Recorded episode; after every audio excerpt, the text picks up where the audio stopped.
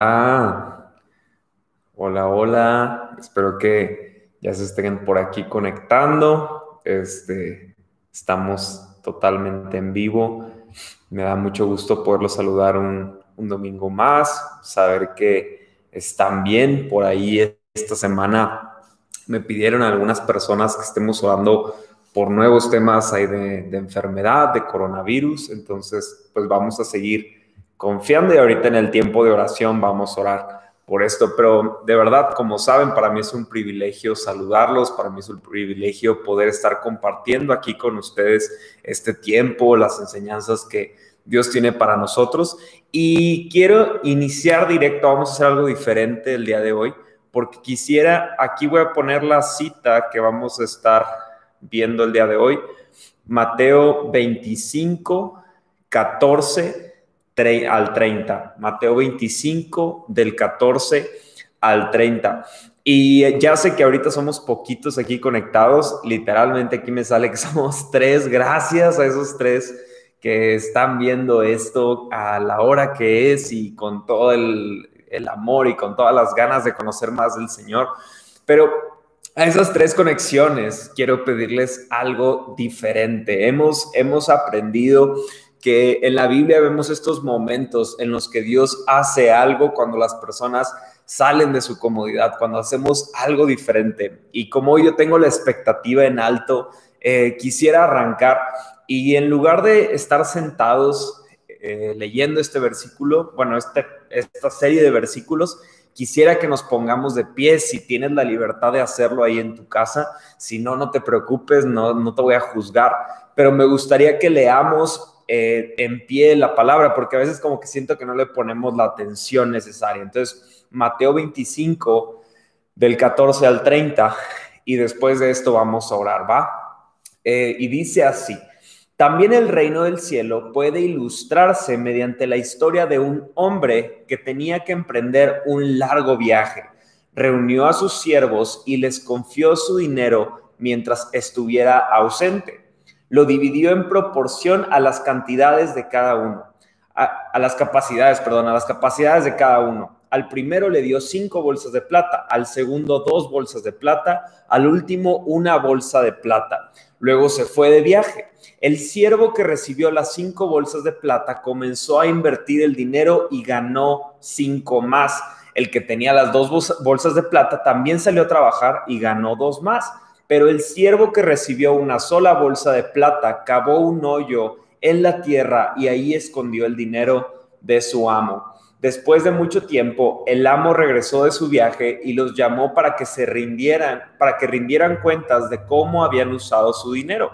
El siervo al cual le había confiado las cinco bolsas de plata se presentó con cinco más y dijo, amo, usted me dio cinco bolsas de plata para invertir y he ganado cinco más. El amo lo llenó de elogios, bien hecho mi siervo fiel, has sido fiel en administrar esta pequeña cantidad, así que ahora te daré muchas más responsabilidades, ven a celebrar conmigo. Se presentó el siervo que había ganado las dos bolsas de plata y dijo, amo, usted me dio dos bolsas de plata para invertir y he ganado dos más. El amo dijo, bien hecho, mi buen siervo fiel. Has sido fiel en administrar esta pequeña cantidad, así que ahora te daré muchas más responsabilidades. Ven a celebrar conmigo. Por último, se presentó el siervo que tenía una bolsa de plata y dijo, amo, yo sabía que usted era un hombre severo que cosecha lo que no sembró y recoge las cosechas que no cultivó. Tenía miedo de perder su dinero, así que lo escondí en la tierra mire, aquí está su dinero de vuelta. Pero el amo le respondió, siervo perverso y perezoso, si sabías que cosechaba lo que no sembré y recogía lo que no cultivé, ¿por qué no depositaste mi dinero en el banco? Al menos hubiera podido obtener algún interés de él. Entonces ordenó, quítenle el dinero a este siervo y dénselo al que tiene las diez bolsas de plata. A los que usan bien lo que se les da, se les dará aún más y tendrán en abundancia. Pero a los que no hacen nada, se les quitará aún lo poco que tienen. Ahora bien, arrojen a este siervo inútil a la oscuridad de afuera, donde habrá llanto y rechinar de dientes. Vamos a orar. Dios, te doy gracias por tu palabra. Te doy gracias porque tú nos eh, animas, nos alientas, nos guías a vivir cada día más cerca de ti, Padre. Te doy tantas gracias por la oportunidad que nos das de estar aquí compartiendo un domingo más, Padre. Te pido por las personas que siguen pasando temas eh, de dificultad en coronavirus, que han estado peleando con este virus a las personas eh, que lo están adquiriendo recién. Padre, tú conoces las personas incluso de nuestra iglesia que familiares cercanos están pasando por esta enfermedad. Padre, te pido que traigas sanidad a sus vidas, Dios. De la misma forma, por aquellos que están pasando dificultad económica, que estamos pasando por dificultad económica, te pido, Padre, que tomes el control y que tú muestres lo que quieres hacer en nuestras vidas, que nos muestres, que aprendamos a depender más de ti, Dios, que nos enseñes a cómo es que tú a través de los tiempos de dificultades, cuando más quieres que nosotros dependamos de ti, Dios. Así que te pido que podamos depender de ti en nuestra salud, en nuestra economía, en nuestras relaciones familiares, con amistades, con trabajo, que en cada área podamos depender de ti, Dios. Te doy tantas gracias en el nombre de Jesús. Amén y amén. Entonces, bueno, les doy una nueva, en nueva ocasión la bienvenida el día de hoy. Hoy yo estoy muy triste porque mi media naranja, mi costilla está muy lejos de aquí de San Luis, está con su familia allí en, Estados Unidos, que sé que están viendo esto, les mando un abrazo a todos. Este, a mi suegro que le va a los Pumas, pues muy mala suerte porque siento que van a perder y van a quedar fuera del torneo, pero eso no importa, es otro tema. Pero eh, hoy, hoy estoy muy emocionado de esta parábola porque no sé si tú ya la habías leído antes, pero esta parábola se le conoce la parábola de los talentos. Entonces, en, la versión que leímos hoy, que es la nueva traducción viviente, eh, transforman, en lugar de decir la palabra talentos, que dice que a uno se le repartieron cinco talentos, a otro dos talentos y a otro un talento, aquí lo manejan como bolsas de plata, cinco bolsas de plata, dos bolsas de plata y una bolsa de plata. Entonces, ¿qué es lo interesante de esto? Los oyentes de la palabra original, que estaban escuchando a Jesús relatar esta, esta parábola, podían entender que el talento era una, unidad muy grande de valor. Entonces las personas cuyo patrimonio fuera eh, igual a un talento eran personas que, digamos, vivían bien, no les hacía falta nada, o sea, tenían todo lo necesario para vivir. Entonces, una persona que tenía más de un talento o unos cuantos talentos, realmente eran personas ricas. Entonces, aquí tenemos que ver algo, porque entonces el amo de estos, de estos siervos era alguien que tenía bastante, bastantes talentos, era alguien que tenía bastantes riquezas. Entonces, en esta historia hay dos palabras muy importantes que quiero que tú te grabes desde un momento. las palabras son talento y capacidad. Entonces, la palabra talento, como ya lo expliqué ahorita, todos lo entendían por esta cantidad, esta unidad muy grande de valor. Entonces, eh, lo interesante es que ahorita vamos a ir un poquito más a fondo, pero el propósito principal de esta parábola no es el dinero, pero Dios toma un tema tan, tan fácil para las personas de entender que, que entonces utiliza este principio para enseñarnos algo más. Y la segunda palabra que les dije, que es capacidad, en la, en el, eh, en la palabra original, original, perdón, en el griego es dunamis. Esta palabra dunamis ya la hemos estudiado antes. Es la palabra que podemos encontrar cuando dice que el Espíritu Santo vendrá y nos dará poder. Y esta palabra poder es dunamis. Entonces, esta misma palabra dunamis es la que utiliza en esta historia para decir que nos dio talentos según nuestras capacidades. Entonces nos dio un talento según nuestro dunamis. Entonces es muy interesante porque está utilizando dos palabras que tienen similitud, pero que cada una tiene lo suyo. ¿Por qué? Porque en la palabra talento viendo las traducciones y viendo las explicaciones, las interpretaciones que nos da la Biblia, es que los talentos son literalmente lo que tú y yo conocemos como un talento, una habilidad, un don. Y viéndolo un poquito más a detalle, quiere decir que Dios ha depositado en cada uno de nosotros riqueza, nos ha dado la posibilidad para. Y entonces no solo nos ha dado el con qué, el, qué, sino nos ha dado también el con qué. Entonces nos ha dado la habilidad y nos ha dado el poder o la capacidad para poder hacer las cosas. Entonces es por eso que me interesa tanto que se te queden estas dos palabras, talento y capacidad. Como lo dije hace un momento, esta parábola no se trata realmente de administrar dinero que puedes aprender principios de esto, claro que sí, pero realmente lo que Dios y Jesús intentó hablarnos eh, es de administrar los dones y habilidades que Él nos está confiando. ¿Cómo estamos eh, tratando, cómo estamos administrando lo que Él ha puesto en cada uno de nosotros? Entonces Jesús utiliza esta analogía para hacernos ver una realidad. La realidad es que Dios ha confiado algo de gran valor en tu vida. Él te ha puesto todas las capacidades y todas las habilidades que tú necesitas para lo que Él te ha llamado a hacer. Entonces, ¿cuál es tu capacidad? Porque en este versículo acabamos de leer que Dios dio talentos a cada uno según su capacidad. Entonces, ¿cuál es tu capacidad? ¿Has podido entender cuál es esa? ¿Has podido descubrir cuál es la capacidad que tienes que Dios ha depositado en tu vida? Varios historiadores han intentado entender cuál sería la relación de la moneda de ese, de ese tiempo con la moneda actual. Y, aunque han hecho algunos, algunos ajustes, han intentado ver si son 35 kilos de plata cada talento, han hecho varios estudios y los que más se acercan relatan que un talento es igual casi a 600 mil dólares. Entonces, la persona que tenía cinco talentos tenía 3 millones de dólares, la persona con dos talentos tenía un millón doscientos mil dólares y la persona con un talento tenía 600 mil dólares. Entonces yo sé que a nadie de los que están aquí escuchando les caería mal un talento, ¿no? Pero es interesante porque es factible que las personas que recibieron menos talentos hayan envidiado a los que recibieron más talentos. Pero ninguna inversión de las que vemos aquí era insignificante. Cada uno recibió algo de gran valor. Algunos se les da más, a otros se les da menos, pero a todos se nos ha dado mucho.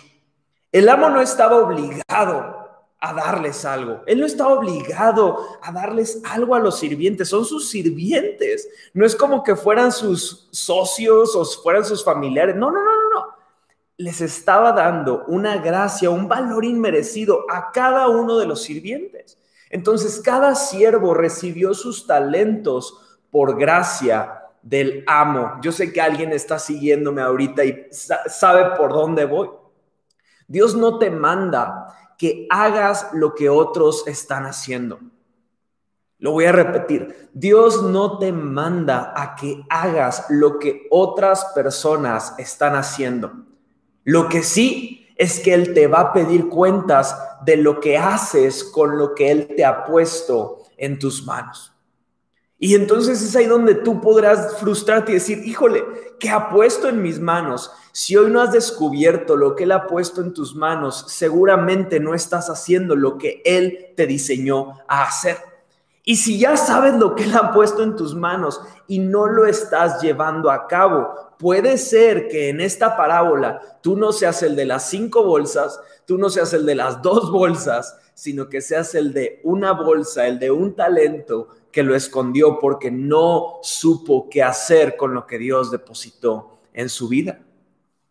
¿Qué determina tu capacidad? ¿Qué determinará nuestra capacidad como hijos de Dios, como siervos de Dios? Pueden ser tu carácter, tus actitudes, tu desempeño, tu disciplina. ¿Qué será? Tu nivel de trabajo determina el nivel de tus capacidades.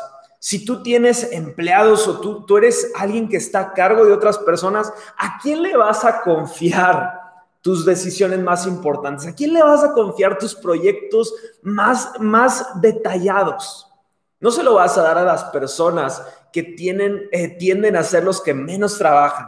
Se lo vas a dar a las personas en quien más confías. Entonces, la capacidad que leemos aquí que dice que Dios repartió talentos según las capacidades de cada uno, dependerá mucho del trabajo que estás haciendo con lo que Dios ha depositado ya en ti. Porque yo estoy seguro que estos hombres que ahora estaban recibiendo cinco talentos o dos talentos, yo estoy casi seguro que esos mismos en algún momento recibieron un talento. Porque eso lo vemos en la palabra. Vemos en la palabra una y otra vez que a quien más se le da, más se le pide. Y conforme tú y yo somos fieles en lo poco, vamos siendo, vamos siendo puestos en lo mucho. Entonces estoy casi seguro que este hombre que se le dio cinco talentos en algún momento en el pasado fue fiel con un solo talento. Entonces, en este punto de la historia, yo creo que nadie de nosotros pondríamos en duda el motivo por el que se le dieron cinco al primero. Se le dieron cinco talentos, se le dieron cinco bolsas de plata al primero. ¿Por qué? Porque pues pensaremos ya viendo estos versículos, seguramente fue fiel en lo poco, seguramente en el pasado mostró disciplina a su amo y es por eso que le confió tantas cosas. No ponemos en duda nada de esto. Sin embargo, es normal y tristemente lo vemos normal que todos los que recibieron menos tuvieron envidia del que recibió mucho. Porque es, muy interesante, pero cuando tú y yo comenzamos a ver el fruto de nuestro trabajo, hay personas que no les gusta eso. Y lo interesante aquí es que si tú y yo somos personas que no tienen una claridad en lo que hacemos y una claridad en lo que Dios nos ha llamado a hacer, fácilmente podremos distraernos por lo que otros están haciendo en lugar de estar haciendo lo que Dios nos llamó a hacer. ¿Cuál es la frase que te gustaría escuchar al cierre de este año con tu jefe, con tu equipo de trabajo, con, no sé, si tú eres empresario? ¿Qué, qué, frase te gustaría escuchar? Seguramente la frase es, Guille, pasa, pasa por favor a firmar tu aumento. O, quizás, Guille, pasa a, firmar, ganaste la licitación que tanto esperabas. Hay, hay frases que nos encantaría escuchar, hay frases, hay momentos que nos encantaría escuchar, pero eso requiere que hayamos ejecutado nuestras capacidades al máximo para poder recibir lo que tanto esperamos. Quiero tomar un momento para comparar lo que significa ser un buen siervo y lo que esta historia llama un siervo perverso y perezoso. Qué interesante característica le está dando. Eres perverso y eres perezoso. O sea, en español mexicano eres flojo, eh, por no decir palabras que no, no debemos decir. Eres flojo y eres corrupto o eres interesado. Qué, qué fuerte. Porque tenemos que recordar y tenemos que ver esta historia a través del filtro de las palabras que tú y yo deseamos escuchar. Si somos creyentes del Señor, un día estaremos de frente a Él. Y las palabras a las que tú y yo debemos de aspirar a escuchar son aquellas que relata en Mateo 25, 23, que dice, bien siervo fiel, en lo poco has sido fiel, en lo mucho te pondré, entra en el gozo de tu Señor. Esas palabras son las que tú y yo debemos de anhelar escuchar. Y entonces ahí lanzó la característica esencial, ser un buen y fiel siervo. Entonces quiero dar tres ejemplos que yo pude ver en esta, en esta parábola de las diferencias entre un buen siervo y un siervo perverso y perezoso. La primera de ellas, la primera de ellas es la actitud la actitud. Y voy a empezar con todo porque esta historia me voló la cabeza. Pero algo, algo importante que me gustaría señalar aquí es, si tú demandas la recompensa de un trabajo que tú no has hecho, has perdido el sentido de la gracia. Lo voy a repetir. Si tú demandas, vamos a llevarlo a Dios, si tú le demandas a Dios algo que tú no ganaste, has perdido el sentido de la gracia. ¿Por qué? Porque te habrás convertido en alguien oportunista. ¿Qué hace la persona oportunista? La persona oportunista no está en la sala porque le interesa estar con las personas, sino que está en la sala por el bien que puede obtener por estar con las personas. Del mismo modo, cuando tú y yo nos volvemos esas personas que demandan algo que no merecen, y no, no, no estoy hablando de que tú no puedas decir, Dios, gracias por tu amor, gracias por lo que has hecho por mí, te pido, no, no, no, no hay ningún problema en que le pidas a Dios, pero hay, hay algo diferente cuando demandamos y exigimos algo a cuando estamos con un corazón que entiende la gracia.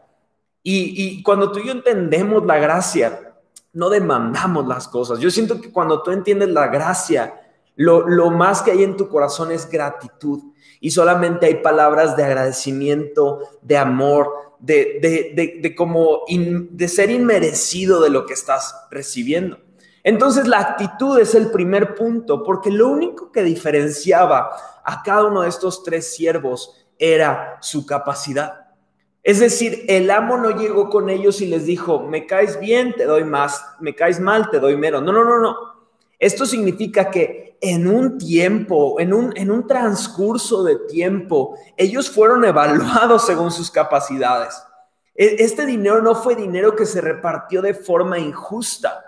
Incluso se repartió de una forma justa porque se le dio a cada uno según sus capacidades. Es decir, no se le iba a dar poco al que podía hacer mucho y no se le iba a dar mucho al que podía hacer poco, porque se sabía lo que podían hacer cuando se les diera cada uno de estos talentos. Quiero leer Primera de Corintios 4, 7, no lo tienes que buscar, lo voy a leer súper rápido, pero dice así, ¿qué derecho tienen a juzgar? ¿Qué tienen que Dios no les haya dado? Y si todo lo que tienen proviene de Dios, ¿por qué se jactan como si no fuera un regalo? Todos parten del mismo lugar. Cada uno de estos siervos parten del exacto mismo lugar, pero tienen una visión distinta y una perspectiva distinta. Si tú te fijas, tú has pasado por momentos difíciles en los que tu actitud han hecho un cambio en la forma en la que ves las cosas y en la forma en la que ves el futuro. Es decir, en tu visión actual y en tu perspectiva, en tu visión del futuro y en tu perspectiva del presente. No siempre las personas que alcanzan el éxito son los más talentosos, sino muchas veces son los que tuvieron una actitud correcta. El primer hombre ya estaba listo para empezar a invertir el dinero sin tenerlo. Él ya cuando le dijeron cinco bolsas, él ya sabía a dónde iban a ir esas cinco bolsas.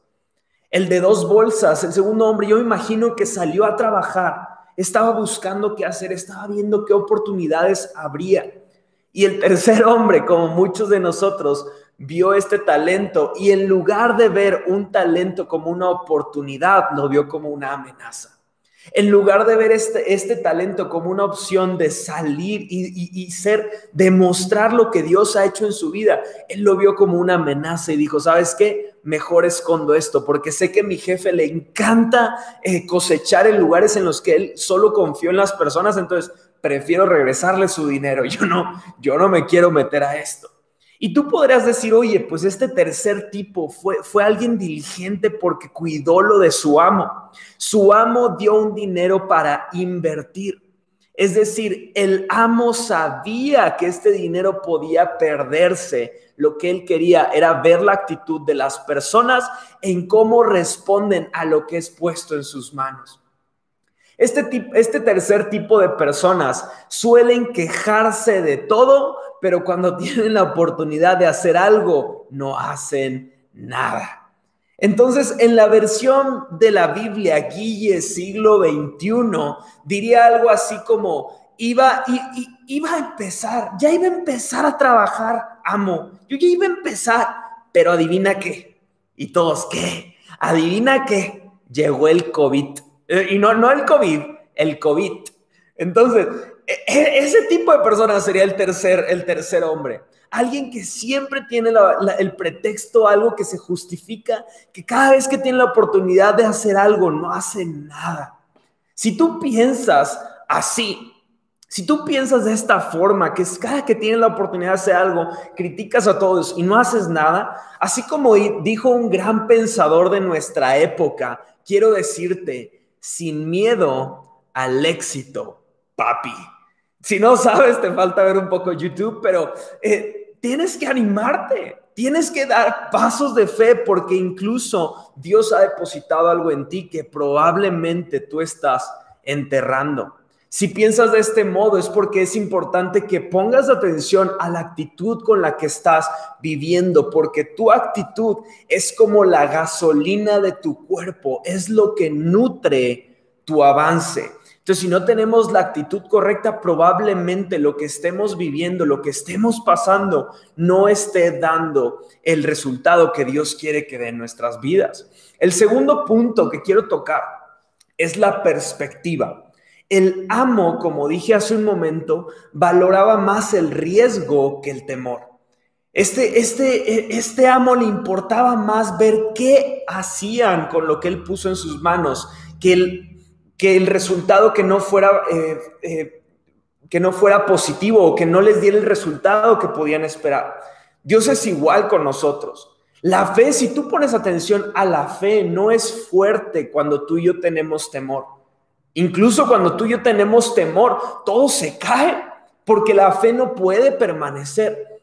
Porque actuar en fe, escúchame bien, sé que esto es para alguien hoy.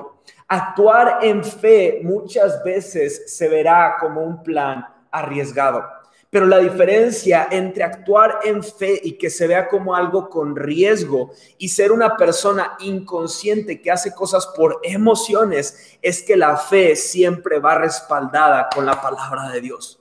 La fe siempre va con una promesa de, dale, da un paso porque estoy contigo. Y cuando tú y yo somos inconscientes y emocionales, aunque todo diga que no lo hagamos, tú y yo vamos porque somos insensatos. Entonces, Dios pone mucha atención a las personas que avanzan a pesar de los riesgos que pueda estar enfrente de ellos. Cuando vemos a otros que tienen más habilidades que nosotros, más dones, más talentos, muchos de nosotros que somos como ese tercer hombre, ¿sabes qué hacemos? Esperamos a que ellos sean los que empiezan a hacer algo.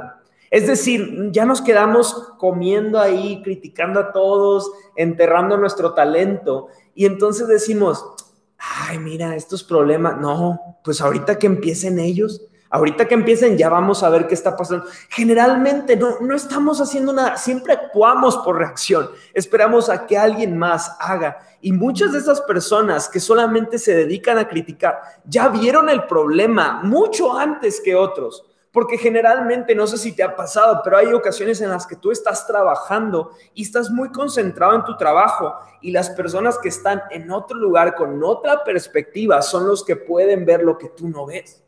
Y es ahí donde se me hace tan tonto que las personas nos quedemos nada más esperando a que otros hagan los problemas de los cuales yo ya me di cuenta. Dios premia los resultados. Vemos que los dos primeros hombres estos siervos, siervos y ahora incluyamos a las siervas, eh, estas personas que estaban aquí, no solamente le dieron la inversión inicial que les dio el amo, sino que regresaron el doble, dieron un 100% más adicional. Podríamos pensar que aquel que tuvo más, que, le dieron cinco talentos, cinco bolsas de, de, plata, él debió de haber regresado con más. Sin embargo, vemos que el amo se queda satisfecho con el desempeño que tuvo.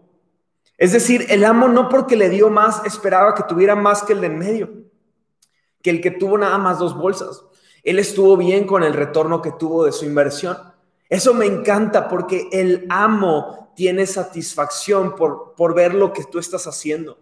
No se trata de que si te doy más te voy a exigir más. No, no, no. Se trata de que lo que puse en tus manos, ¿qué hiciste para dar fruto? Jesús nos dice, a quien le he dado mucho, mucho se le pedirá a cambio, y a alguien a quien se le ha confiado mucho, aún más se le va a exigir. Te tengo una noticia por si tú eres de los que, como yo, pensaba que entonces el de cinco talentos iba a ser juzgado. Todos recibieron mucho. El de cinco talentos recibió mucho, el de dos talentos recibió mucho, el de un talento recibió mucho. Tener una perspectiva errónea me hace menospreciar lo que tengo en mis manos. Porque cuando tú y yo tenemos la perspectiva incorrecta, es ahí que entonces nos ponemos a ser jueces. Pero el amo lo único que quería ver es si podía seguir confiando más responsabilidades en estos siervos. Me encanta porque una vez que, les, que los está recompensando, les dice, qué bueno que son fieles, ahora voy a poner más responsabilidades sobre ustedes. No significa que le puso el primer lugar a uno y el segundo lugar a otro. Lo que él deseaba era ver que podía seguir confiando en ellos y aún más. Es lo que me encanta de Dios. Porque Dios no se va a poner con una libretita cuando lleguemos a su presencia, diciendo, mm, te di mucho y me diste igual que él. No, no, no, no, no. Pero aquel que dio mucho más de lo que, o sea, tuvo en sus manos, Dios le va a decir de que súper bien que pusiste todo en práctica. No se trata de un juego de competencias, se trata de un juego de lealtad, se trata de un juego de fidelidad, porque el que es fiel en lo poco es puesto en lo mucho. Y cuando tú y yo somos fieles, lo que me encanta de la fidelidad es que no es algo de la época del microondas. La fidelidad es algo muy similar a los cultivos. Por eso aquí es muy importante ver que Dios deposita en ellos algo y se va. Dice que se va por mucho tiempo. Entonces, pensemos que se fue por 10 años. Lo que Dios ha puesto en tus manos, ¿has sido fiel con, e-, con ello los últimos 10 años? Porque muchos de nosotros somos desesperados. Entonces decimos, Dios puso esto en mí, llevo 10 meses y ya quiero ver resultados. Quiero ver que Dios me diga, bien buen siervo fiel. No, tienes que ser fiel en lo poco para ser puesto en lo mucho. Tienes que ser paciente a esperar a que el amo llegue a cuentas y te diga, ¿qué hiciste con lo que puse en tus manos? Todos recibieron mucho.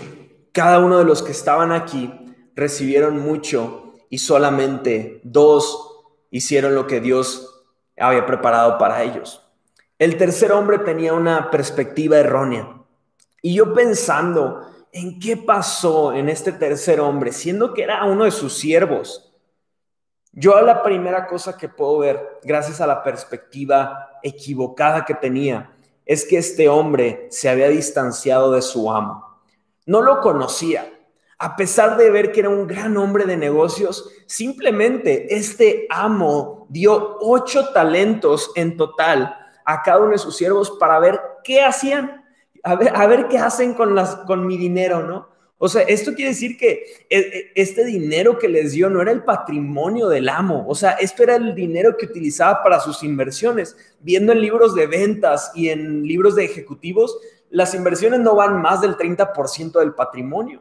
Y sí, sí, es una persona muy arriesgada, pero en un tiempo en el cual pensemos que todo estaba estable en la vida del amo, este patrimonio no, no era estas, estos ocho talentos, quizás eran 80 talentos todo su patrimonio. Entonces, este siervo, si conocía a su amo, sabía perfectamente que este máster, que este amo era un empresario que le gustaban correr riesgos. Le gustaba saber que su dinero podía crecer, que su dinero podía avanzar, que su dinero de algún modo podía ver algún tipo de retorno. Y este, y este amo no viene demandando una cantidad específica a cada uno de ellos, sino que viene y le pide cuentas según las capacidades de ellos. Y entonces vemos que viene con este tercer hombre y le dicen, quítale todo y este quítenle todo no es, no es algo injusto, porque Él le quita todo porque ni siquiera utilizó las capacidades que Él tenía. A mí me entristece mucho, pero hoy tuve una llamada de una persona, este, y no, no, no, no ve los videos ni nada así, no, no es así, pero una persona que lo contactaron, se hizo ahí un, un, todo un círculo y quería un consejo, ¿no? Y entonces esta persona empezó a pedir consejos de, qué hacer y le empecé a hacer algunas preguntas y lo que vi que esta persona quería era que le solucionaran la vida a cualquier persona. No estaba dispuesto a hacer nada, no quería avanzar, no quería eh, ponerse en una situación incómoda, quería que todo el mundo dejara de vivir sus vidas y que le ayudáramos todos a solucionar sus problemas. Y yo con mucho amor solamente le dije, Tienes mucho talento que estás desperdiciando por ver tus problemas más grandes que las capacidades que Dios ha puesto en ti. Y, esto mismo quiero decir para nosotros hoy. E, este, este tercer eh, siervo vio más grandes sus problemas, vio más grandes sus dificultades, vio más grandes su incapacidad de poder hacer algo que lo que Dios puso en él, que la capacidad nata que Dios había depositado en su vida. Y tenemos un gran peligro, amados, que si no estamos haciendo lo que Dios nos pidió que hagamos con los talentos que Él ya depositó en nosotros, probablemente escuchemos que digan, quítenle todo, porque Él no está haciendo nada con lo que depositaba en Él.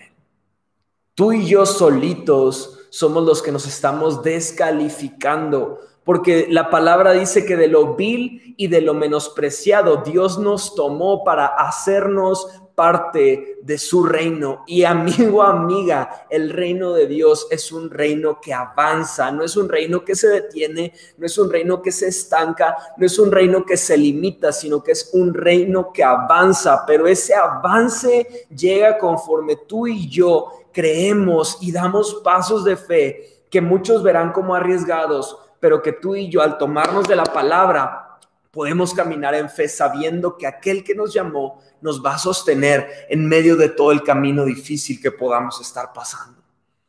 La tercera cosa que yo pude ver para cerrar el día de hoy es amargura.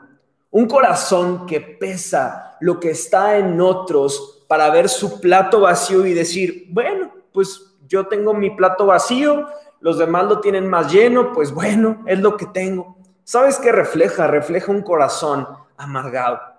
Un corazón que ha menospreciado lo que Dios ha depositado en su vida. Un corazón que menosprecia lo que Dios ha hecho en su vida para poder tener lo que tú tienes hoy. Amargura te hace criticar, renegar, menospreciar, hacer menos las cosas que tienes delante de ti. Uno de los pensamientos que seguramente tenía este tercer siervo era algo como, ay, pues ya tiene mucho el patrón ya no pasa nada si esto se lo doy así como me lo dio. Hasta va a decir, bueno, pues no perdí nada. Pero sabes qué? Cuando tú y yo nos es dado algo y tú y yo pensamos que si lo entregamos tal y como me lo entregaron a mí, es salir tablas en el reino de Dios, cuando tú y yo no hacemos lo que fuimos llamados a hacer, eso no es salir tablas, sino que es pérdida. Y Dios no te llamó para que tú y yo seamos de los que no dan fruto, sino que si nos llamó es porque sabe que podemos dar fruto y en abundancia. La amargura mata tu sentido de asombro. No sé si tú has estado amargado y pasa algo padre. Ahora que Cory llegó a Austin, pues yo estoy triste porque digo, ay, qué padre, yo quisiera estar allá. Y puede que yo, yo, yo diga, ah, qué padre que está ahí allá, pero si yo me amargo, yo no puedo disfrutar lo que alguien más está disfrutando. Y como dijimos hace un par de semanas, Tú y yo tenemos que aprender a celebrar las victorias de otros y no por, por decir, ay, es karma o ay, siembro esto para que después todos celebren conmigo, pero celebrar las victorias de otros te acercan más a la victoria que tú estás esperando. Porque cuando tú y yo tenemos en realidad un gozo por lo que otros están obteniendo, refleja que nuestra capacidad de asombro no depende de nuestra circunstancia, sino que depende de creer en lo que Dios ha depositado en nosotros, sabiendo que Él es el que trae la lluvia temprana, Él es el que trae la lluvia tardía y Él sabe el momento en el que tú y yo vamos a dar mucho fruto. Lo que nos toca a nosotros es comenzar a trabajar los talentos que Dios ha depositado en nuestras vidas. Espero que estén emocionados. Ahora sí, ya ni Cory está aquí en la casa, entonces yo tengo que imaginarme que están súper emocionados con la camarita. Pero nada más para cerrar, como dije hace un momento, demandar gracia es igual a no entender lo que es gracia.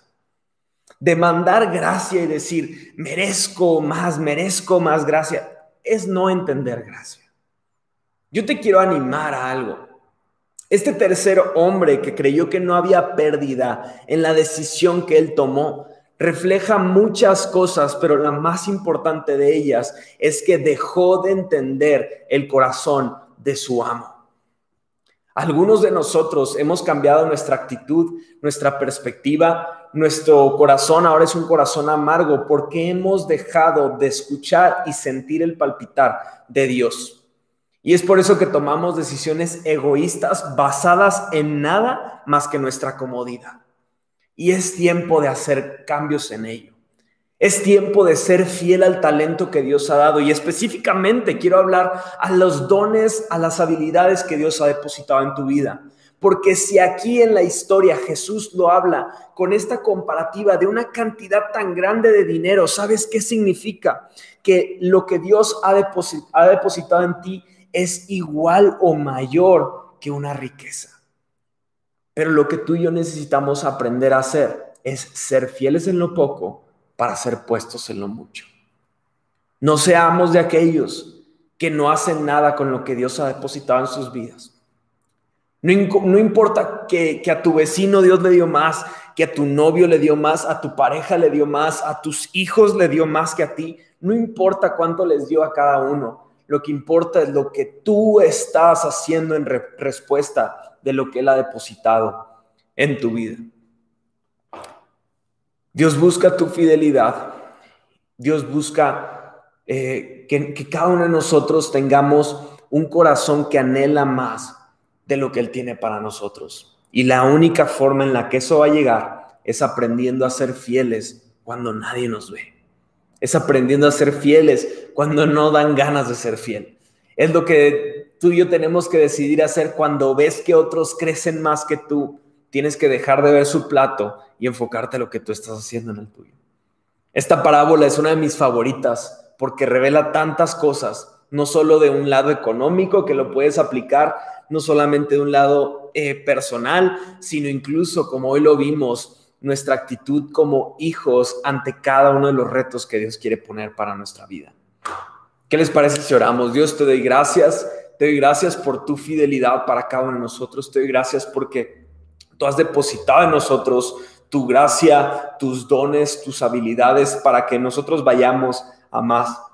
Te pido, Espíritu Santo, que podamos ser personas que entienden esto, que son fieles, Dios, y que esperan en ti, esperan en, que tú, tú estás viendo lo que estamos haciendo, tú estás viendo lo que estamos confiando en ti, tú estás midiendo cada una de las cosas y esfuerzos que hacemos para ti, para los dones, para las habilidades que has depositado en nosotros.